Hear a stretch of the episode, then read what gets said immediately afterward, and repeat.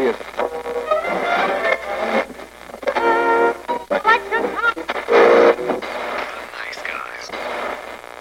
А, Всем привет, с вами подкаст. Славные парни. Сегодня мы будем обсуждать э, довольно, ну, для нас лично громкую премьеру. Мы довольно давно ожидали этот фильм. Это как? Это, наверное, не экранизация, это получается адаптация, да? Да, это адаптация манги и аниме «Призрак в доспехах». Полнометражник 95-го рассказывает о работе 9 отдела безопасности. Терроризм э, довольно развитая такая штука, разного рода кражи информации, потому что миром правят не только правительство, но и корпорации. Философия сериала очень завязана на главного героя. Ghost in это довольно важное явление, скорее именно для аниме, потому что полнометражник 95 -го года в свое время очень-очень многих вдохновил и убедил в том, что аниме и в целом анимация это очень-очень серьезно и может поднимать какие-то интересные философские темы настолько серьезно, что когда-то еще братья Вачовские вдохновились именно первым Ghost in the Shell и сняли вот свою небезызвестную матрицу. Ну, собственно, 2017 год, 22 года с выхода первого фильма полнометражного Ghost in the Shell. Мы наконец-то увидели, вот мы только что вышли с сеанса, э, современный Ghost in the Shell является очень-очень вольным ремейком с некоторыми заимствованиями из сериалов. Ну, не с некоторым, я бы сказал, там были почти полные заимствования определенных сцен. Интернет, скажем так, всколыхнулся, когда фанаты узнали о том, что собираются экранизировать, точнее переносить на большой экран, снимать фильм по вселенной Ghost in the Shell. Да, но культовое аниме абсолютно внезапно, вот, э, причем это довольно важно. На Западе Ghost in the Shell был одним из первых громких э, аниме-релизов, который вот очень-очень многих э, людей как бы в свое время и сделал фанатами аниме. И так что вот сейчас, 22 года спустя, когда вот эти люди, они уже взрослые дядьки, там 40-летние, для них это важно, это интересно.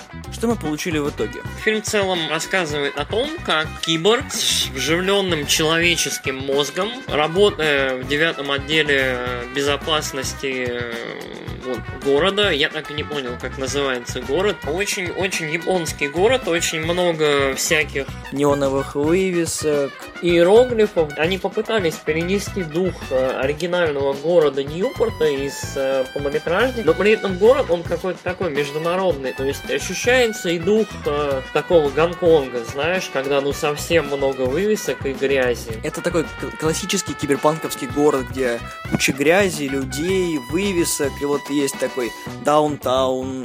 Сити, даунтаун, да, районы такие. Четкое разделение по тому, как люди там выглядят. То есть есть костюмы, есть небогатые, которые живут в таких вот муравейниках, в гигантских, высоких и широких. И есть такой вот э, район с э, проститутками, э, бомжами и теми, кто живет по законам этого мира. Расследование девятого отдела приводит к тому, что они являются патрульными. Если случается киберпреступление, они тут же реагируют на сложившуюся ситуацию и пытаются максимально быстро с ней разобраться. И в один из таких вот рядовых вечеров у нас происходит главная завязка фильма. Убийство. Это мы видели в отрывках из фильма. Происходит убийство дипломата, такого высокопоставленного чиновника, и в нем оказывается завязан очень таинственный и очень могущественный хакер. И девятому отделу поручено расследование этого преступления, в том числе и главной героини. Главная героиня оказывается втянута в это расследование, и, собственно, по ходу пьесы раскрывается очень много всего интересного про нее, про ее жизнь до того, как она стала киборгом, ну и в целом происходят странные вещи. Мы поговорили о сюжете, сейчас мы кратенько поговорим о касте и Скарлетт Йоханссон. Что можно сказать? Я, наверное, начну прямо сейчас, потому что я не могу уже сдерживаться.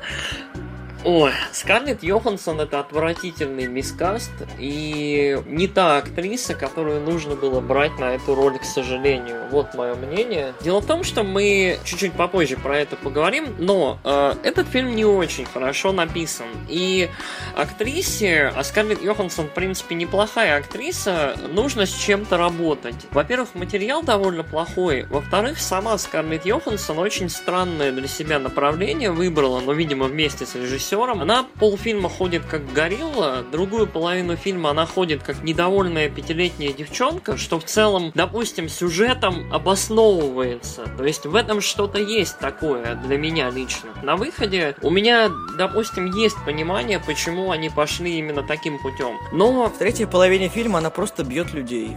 Да, в третьей половине фильма она просто бьет людей, красиво прыгает и делает это с абсолютно одинаковым выражением лица. Не поймите превратно, но Скарлетт Йоханссон на протяжении всего фильма не понимает, где она находится. Не потому, что она киборг, а потому, что она как Буратино, которую поместили, наверное, вот в Урфинджус и деревянный солдат. Она понимает, что она тоже из дерева, но что она здесь делает, не ясно. Может быть, опять же, это направление, которое было намеренно избрано, потому что она киборг, она не человек, э, и в целом, наверное, кроме одного персонажа, все очень безжизненные. Выразительность людей в этом фильме, я не знаю, собаки самые выразительные существа в этом фильме, вы не поверите. И Скарлетт Йоханссон совершенно не помогает по причине того, что э, она просто либо не может, либо ей не дают. Персонаж абсолютно не работает. Такеши Китана в этом фильме. Такеши Китана это один из режиссеров и актеров азиатского рынка или, не знаю, азиатского мира, который для меня всегда считался таким вот очень-очень коренастым дядькой, который знает, что он делает и знает, как нужно обращаться с фильмом. Вот это иронично, кстати, учитывая, что Китана очень-очень модный на вывоз именно, на, на экспорт э, режиссер японский, то есть очень-очень западный, которого именно любят и ценят на Западе, ну и у нас в первую очередь. То есть он, он конечно, на родине на своей известен, но у него там своя слава. И, наверное, нужно назвать э, Майкла Пита, который играет как раз-таки того самого злодея, которого нам преподносит... Хакера. Да. Он очень своеобразный, мне кажется, он абсолютно на уровне Йоханссон. Они... У них странная такая пара на экране, они как бы играют друг от друга, но при этом абсолютно одинаковые и одинаково маловыразительные. Я подозреваю, что может быть еще дело в дубляже, но слова, которые они говорят, тоже не очень хороши. Я очень хочу отдельно упомянуть одного актера, это Пилу Азбек, э, который играет Бато. Если кто смотрел аниме, это вот не правая рука майора, это главный такой крепыш э, в девятом отделе. Собственно, обычно команда работает майор, Бато, вот они как два друга, два товарища, и ну, иногда вот даже в сериалах между ними мелькает такое подобие любовного интереса. Бато в этом фильме очень интересно сыгран. Вот Пилуазбек, вот самого яркого персонажа играет из всех. Сценарий из него делает такого, я не знаю, вот владыку френд-зоны на протяжении всего фильма. Но у него единственного, наверное, нормально выстроенная сюжетная арка и хоть какое-то подобие человечности вот из всех э, присутствующих. Мне, наверное, вот он понравился. Да, мне тоже понравился Аспик. Он достаточно гармонично вписывается, несмотря на то, что он на фоне Йоханссон выглядит как шкаф с антресолью, потому что он хоть и невысокий, в нем всего метр восемьдесят три, они вот как-то добились, да, что он выглядит как большой, широкий, как бато реальный, да, то есть вот и вот фанбой во мне говорит, что Бато, наверное, вот с собакой особенно, является самым, наверное, лучшим моментом и элементом каста данного фильма. Ты упомянул э, Арамаки, которого играет э, Такеш Китана. Э, он неплохой, но я бы сказал, что у него всего один яркий, красивый момент. Учитывая, что у остальных героев практически нет вообще моментов, Э, вот э, можно сказать, что это много. В целом, по касту стоит отметить, если вы фанат сериала или вы следили за рекламными материалами к этому фильму, мы сразу вас расстроим. Из ваших любимых персонажей, может быть, они и появятся все, и Сайто, и Бома, и Ишикава, то есть люди, которых вы знаете по сериалу, оперативники девятого отдела, но они появляются буквально на секундочки. То есть э, практически всегда повествование концентрируется, вот центрируется вокруг главной героини майора, вокруг Бато и персонажей, которых никогда нигде не было, и вы их не узнаете. Персонажи очень быстро прыгают каким-то выводам, телепортируются из места в место, порой целые рассказы об отдельных районах города города или об отдельных мотивациях, ну вот их нет. Э, фильму явно не хватает истории, Такое компенсируют либо книжками, либо какими-нибудь мультиками, но здесь, я думаю, такого не будет. Я надеюсь, что расширенная версия все-таки нам что-нибудь расскажет. Давай перейдем, наверное, к визуалу, потому что вот визуал это одна из тех вещей, которых я прям ждал, потому что по трейлерам фильм очень-очень старался копировать вот какие-то моменты, то есть драку на воде. Э, в обоих фильмах э, Ghost in the Shell и в невинности рождение киборга первый секвенс, который видит зритель вот в титрах. И, собственно, здесь происходит такое же. Во время титров происходит рождение главной героини. Вот э, то, как создается ее киборг-тело. Выглядит оно неплохо, но они... Я вынужден сказать, что создатели фильма как бы побоялись излишней азианщины и хоралы не поют. Хоралы поют только в титрах. Ну, финальных, заключительных. Да, это очень расстраивает, потому что все этого ждали, все фанаты этого ждали, что вот будет та самая музыка, которая очень-очень близка к оригиналу, но, увы, фанатам сказали нет. Можно отметить, что музыка, ее писал Клинт Мэнсел, очень хороший композитор. Музыка неплохая, в какие-то моменты она отдает, знаешь, такими буддистскими звоночками, какими-то еще штуками, то есть такой экзотикой азиатской. Но при этом никогда, ни в один из моментов она не опускается, как это, не поднимается, я не знаю, до уровня оригинала. Они ремиксировали старые мотивы и старый саундтрек, и это получилось не очень удачно, потому что именно того звучания, которое было в оригинальном фильме, это я про 95 год, очень-очень не хватает, я с тобой согласен. Здесь... До Кензи Кавай им очень далеко до оригинальных саундтреков. Возвращаясь к визуалу. А, футуристичный город, как бы он там ни назывался, я, как и Ярик, тоже не помнит, были ли там названия этого города, отлично передан, то есть там куча гигантских голограмм, проекторов рекламы, ночной город показан, как во всех э, книжках, то есть того же Си Гибсона вспомнить, то есть это такое свинцово-асфальтовое небо, которое вот отражение неона. Хайвей всякие, да.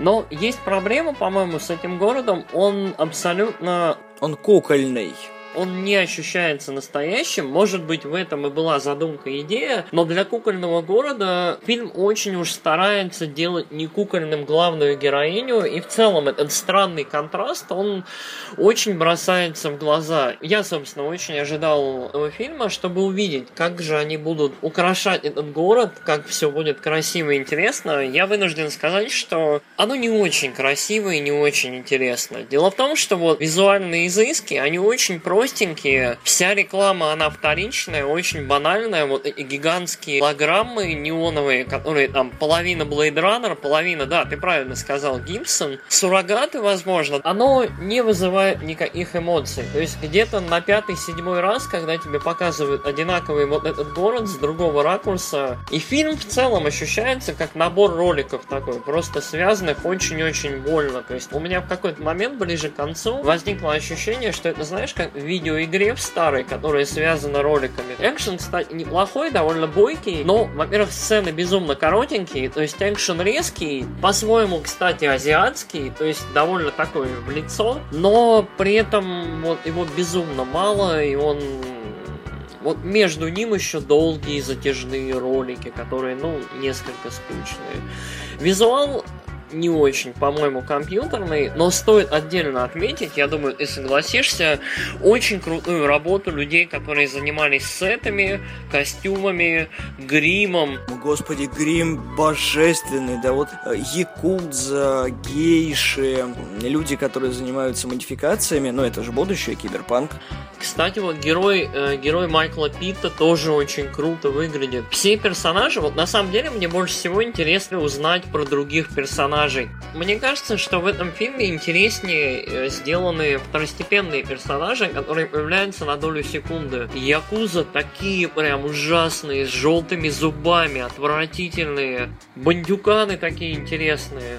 Ну и все видели, наверное, э, робо-гейшу, которая является сконструированным роботом, у которого открывается лицо и который очень круто выглядит. Наполнение мира сделано очень замечательно. Хоть мы, конечно, и осудили компьютерные эффекты и то, что немножко визуал хромает, но именно заполнение, вот эти... Практические эффекты очень крутые. В целом, мы сошлись во мнениях. В какой-то веке мы сошлись во мнениях касательно фильма, который посмотрели. Мы рассказали вам про каст, нам показалось, что он был не очень, кроме, ну, вот одного из главных персонажей и пачки очень характерных, но абсолютно неважных второстепенных персонажей. Нам не очень понравился визуал, кроме обалденных практических эффектов и прям огромной колоссальной работы, которая была проведена над фильмом с любовью, которую воссоздает атмосферу оригинала. Мы немножко поговорили про музыку. И, к сожалению, славные парни вот, вот единым фронтом вынуждены признать, что Ghost in the Shell образца 2017 года безумно вторичен и бесполезен. Если вы не фанат серии Ghost in the Shell, вы просто не поймете, что происходит на экране. Перед вами будет обычный боевик на полтора часа с главным героем девушкой, которая абсолютно отвратительно играет.